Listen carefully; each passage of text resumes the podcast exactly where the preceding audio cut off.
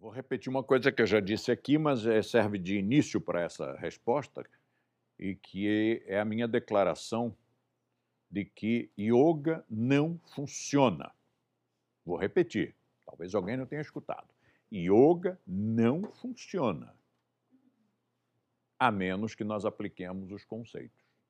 Por quê? Porque a pessoa diz: Eu estou praticando yoga, um cigarrão na boca. Bom, então peraí. Como é possível que um desportista ou uma pessoa da área de saúde fume? Um dia, eu fui a uma consulta com um homeopata. Eu estava já beirando os 50 anos de idade e eu queria ir a um cardiologista. Então, eu escolhi um cardiologista que fosse homeopata. Perfeito. Cheguei lá e o cardiologista era deste tamanho e fumava. Cardiologista, homeopata, fumando, gordão. Desculpe, não dá. Me levantei e fui embora. Então, quando você faz uma, um trabalho de reeducação comportamental e não fuma, não bebe, não come carne, não usa drogas, não suja o seu organismo de fora para dentro. E reeducando as emoções, reeducando o comportamento, as boas relações humanas, você também não suja o organismo de dentro para dentro, ou seja, não cria as toxinas endógenas do ódio, da maledicência, da inveja, do medo, do ciúme, que geram toxinas, geram venenos dentro do corpo.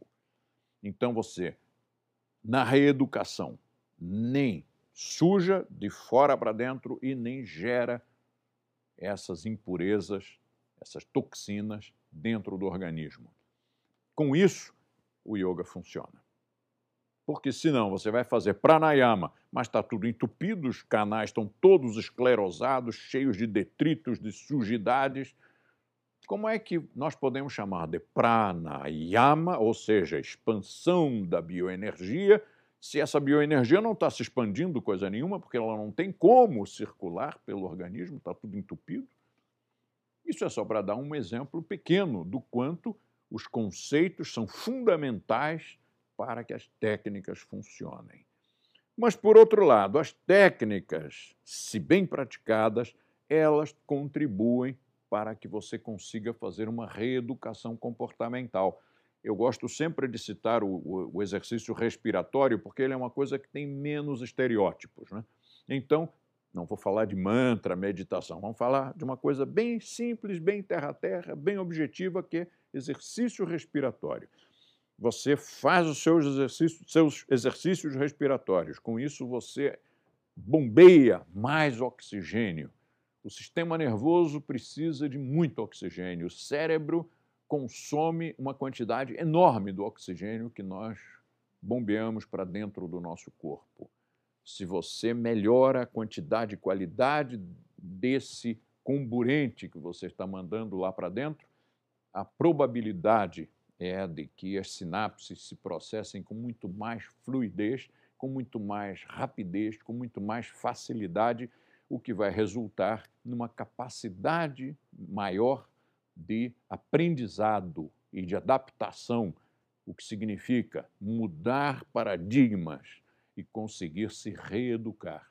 Então, aqui está como uma técnica ajuda você a mudar os seus hábitos, seus costumes, portanto, adotar a reeducação comportamental, tornando-se uma outra pessoa no mundo real.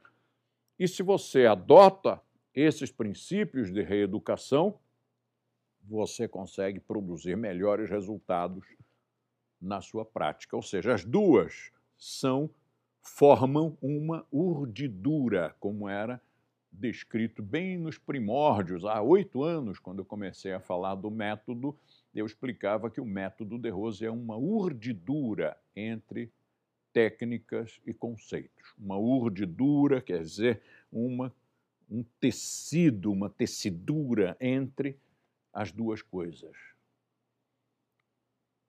É como você pegar um tear e passar os fios verticais e horizontais, formando aquela trama do tecido. Os dois são fundamentais. Nós não podemos dispensar as técnicas, não podemos dispensar os conceitos. E às vezes não dá certo por causa disso. Você se lembra de uma história engraçada que foi contada no Ser Forte, no livro Quando é Preciso Ser Forte? de uma conversa, uma reunião que nós tivemos aqui em São Paulo, 1978, 79, quando umas professoras da yoga me chamaram para debater sobre a regulamentação, porque elas se consideravam invadidas no seu território, porque eu era do Rio de Janeiro. Eu estava recém-chegado em São Paulo, eu cheguei em 74. 78, 79, ainda era muito próximo. E era mais jovem, imagina, 40 anos atrás.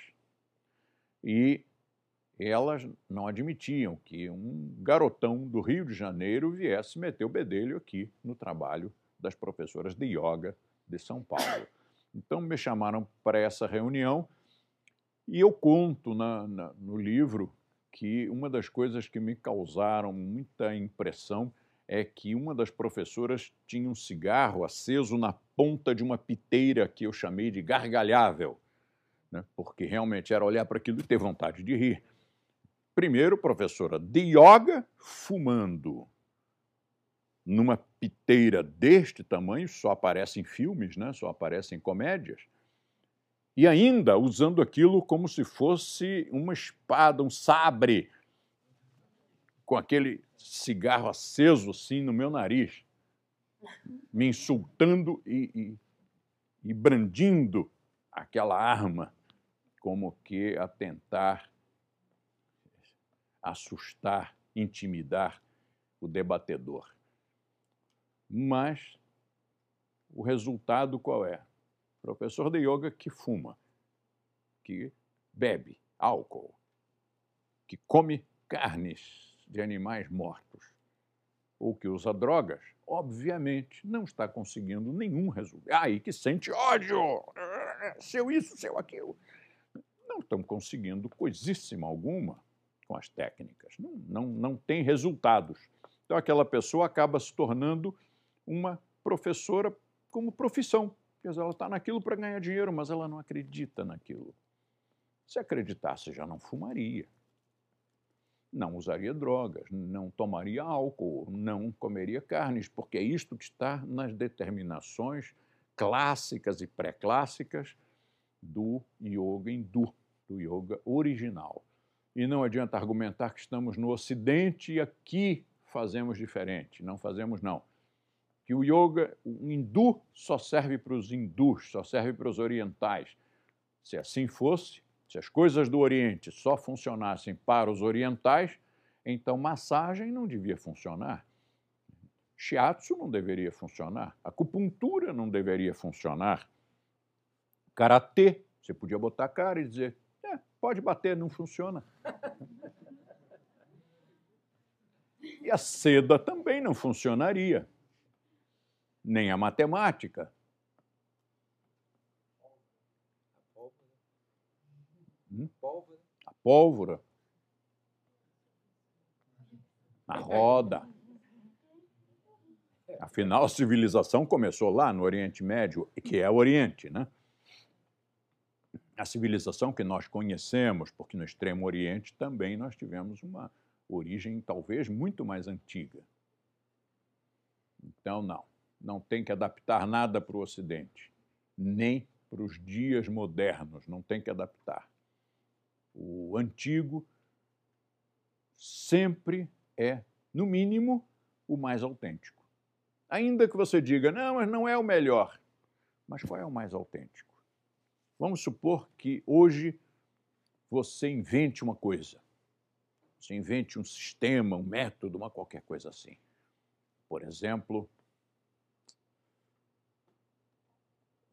Rolf inventou um sistema que hoje é chamada de Rolfing. E ele colocou os princípios. É assim. Ele já faleceu.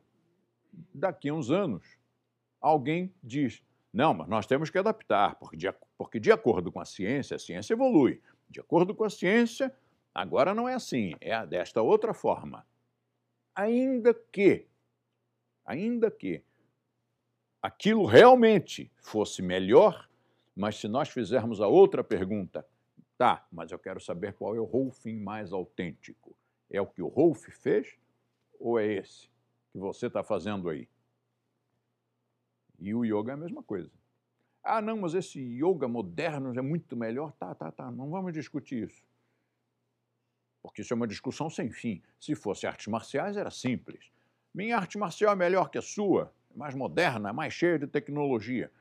Tá bom, então vamos tirar dúvida. Entra aqui no octógono e vamos tirar a prova dos nove. Né? Se você me derrubar, me vencer, então você é realmente melhor, o seu método é melhor.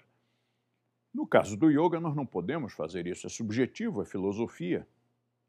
E, e, ficar debatendo, discutindo, também não leva a nada, porque as pessoas se emocionalizam, aí alguém começa a dizer o que não deve, aí o outro acaba respondendo o que também não deveria. Então, a pergunta que vai fazer o tira-teima dessa, dessa questão toda é: qual é o mais autêntico? É o original ou é aquilo que foi se modificando ao longo de 5 mil anos? É o primeiro que estava lá atrás, há 5 mil anos, que se chamou yoga, ou é o que se pratica hoje na Califórnia?